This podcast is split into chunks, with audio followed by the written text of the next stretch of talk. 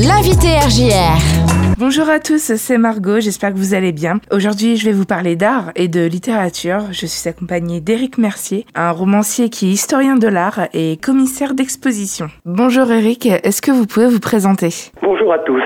J'ai tout d'abord travaillé 20 ans dans la finance et j'ai effectué un virage à 180 degrés qui m'a conduit sur les bancs de la faculté pour soutenir une thèse de doctorat consacrée à la peinture figurative des années 50. Une fois cette thèse soutenue, j'ai pris conscience que ce, travail de, bénédictin, il faut bien le dire, ne profiterait qu'à une poignée d'universitaires. J'ai donc décidé euh, d'élargir mon public et j'ai publié deux ouvrages d'histoire de l'art traitant du même sujet, à savoir la peinture figurative des années 50. Tout cela remonte à il y a à peu près une dizaine d'années. Écrire des ouvrages sur la peinture, c'est bien, mais la montrer, c'est mieux encore. Je suis alors devenu commissaire d'exposition, ce qui m'a permis de présenter ces peintres talentueux dont beaucoup sont aujourd'hui oubliés. Et pour ceux qui auraient l'occasion de se rendre à Grès en Haute-Saône, j'ai organisé cette année au musée de Grès une exposition consacrée au peintre euh, André Marchand, qui a longtemps côtoyé dans des conditions bien particulières Pablo Picasso. Je pensais en avoir terminé avec la figuration des années 50 quand j'ai eu cette idée saugrenue d'écrire un roman en m'inspirant de la vie de Bernard Buffet. C'est un des peintres majeurs de la seconde moitié du XXe siècle. Il a débuté sa carrière au lendemain de la Seconde Guerre mondiale et a connu un succès fulgurant. Âgé de 20 ans, il a obtenu le prix de la critique, à l'époque était considéré comme l'équivalent du Goncourt pour la peinture. Mais il va connaître ensuite une longue traversée du désert jusqu'à ce que le musée d'art moderne de la ville de Paris lui consacre ses simèses il y a de ça trois ou quatre ans. Ce qui devait être un roman est devenu un polar qui a eu pour titre Dans la peau de Buffet. Mon premier roman a obtenu le premier prix du premier roman décerné par la ville de Draveil, Salon du livre, où il a attiré l'attention des éditions de la Martinière qui m'ont proposé de poursuivre l'aventure avec eux. C'est ainsi que Fauve, mon second roman, a été publié aux éditions de La Martinière, donc cette fois en janvier dernier. Je vais vous donner une dernière anecdote, c'est que je suis commissaire d'exposition, mais à l'âge de 30 ans, je n'avais jamais mis les pieds encore dans un musée. Donc je crois que la vie nous révèle parfois des surprises et si on s'en donne la peine, il y a beaucoup de choses qui peuvent paraître compliquées, mais finalement, on arrive, euh, on arrive à ses fins. Vous parlez d'art, mais quelle est l'œuvre qui vous a le plus marqué? La première œuvre qui m'a marqué, c'est le premier tableau peut-être que j'ai regardé de près. Il se trouve, si vous voulez, qu'à l'époque, euh, j'habitais à Nancy, je, je commençais à gagner ma vie et j'ai un copain d'enfance qui était antiquaire et je lui ai acheté un, portrait d'ancêtre du 19e, une croûte absolument immonde que je n'ai pas gardée éternellement, mais ça a été le début de mon ouverture, si vous voulez, vers ce monde de l'art qui souvent euh, les gens, mais je crois que euh, il, est beaucoup, il y a beaucoup de, plaisir à s'enrichir au contact du, euh, des tableaux et du parcours des artistes.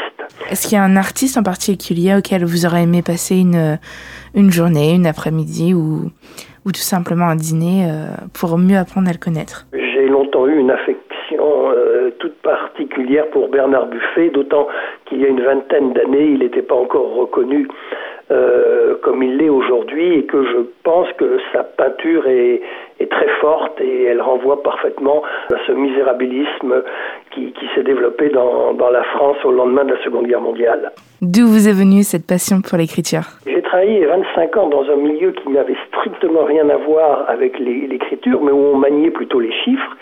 Et euh, quand j'ai décidé euh, de soutenir une thèse de doctorat, je suis tombé sur un professeur qui m'a dit très clairement, vous savez, une thèse c'est deux choses, hein, eh ben, c'est euh, beaucoup de, connaissances qu'il va falloir acquérir, mais c'est aussi un exercice d'écriture.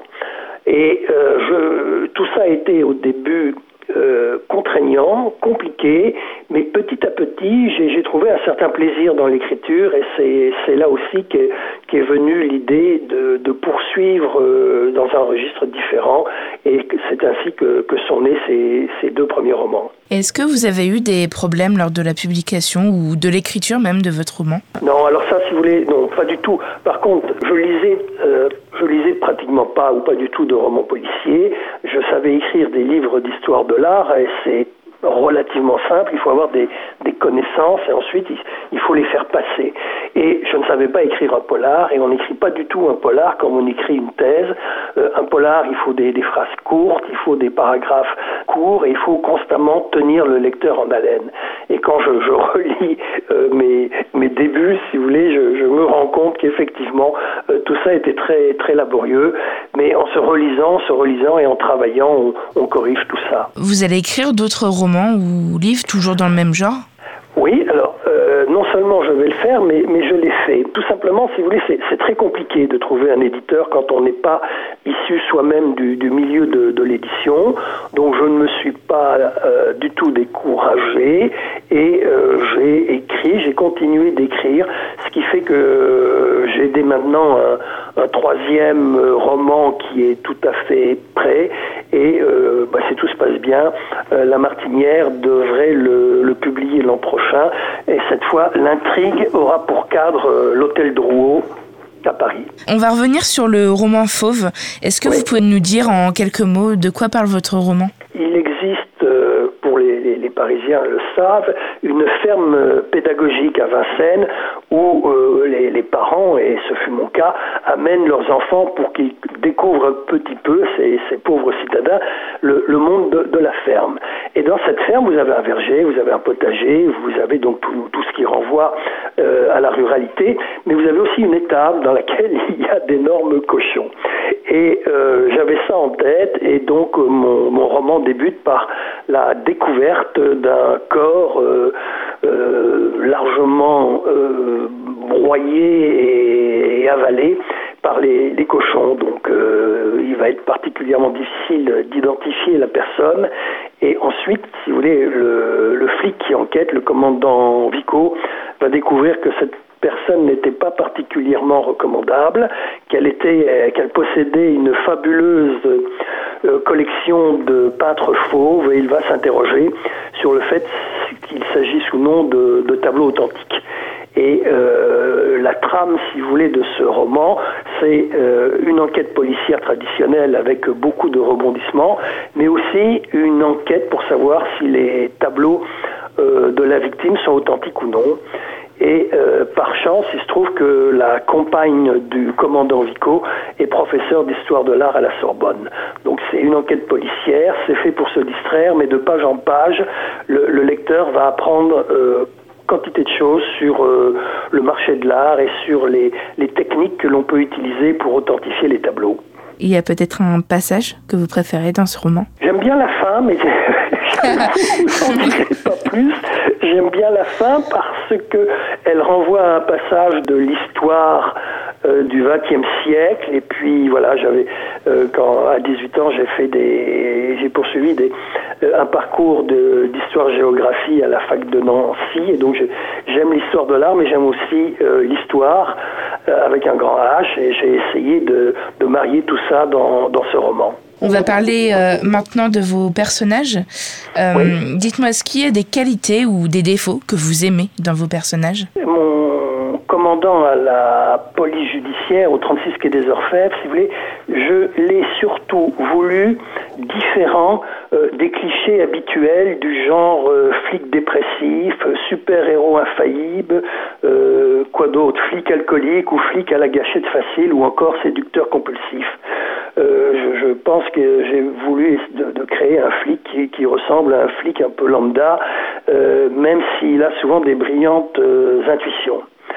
Euh, et il est secondé par la capitaine Laetitia Roux, qui est une ancienne prof de philo en ZEP, euh, découragée par le peu d'intérêt que sa discipline suscitait chez ses élèves.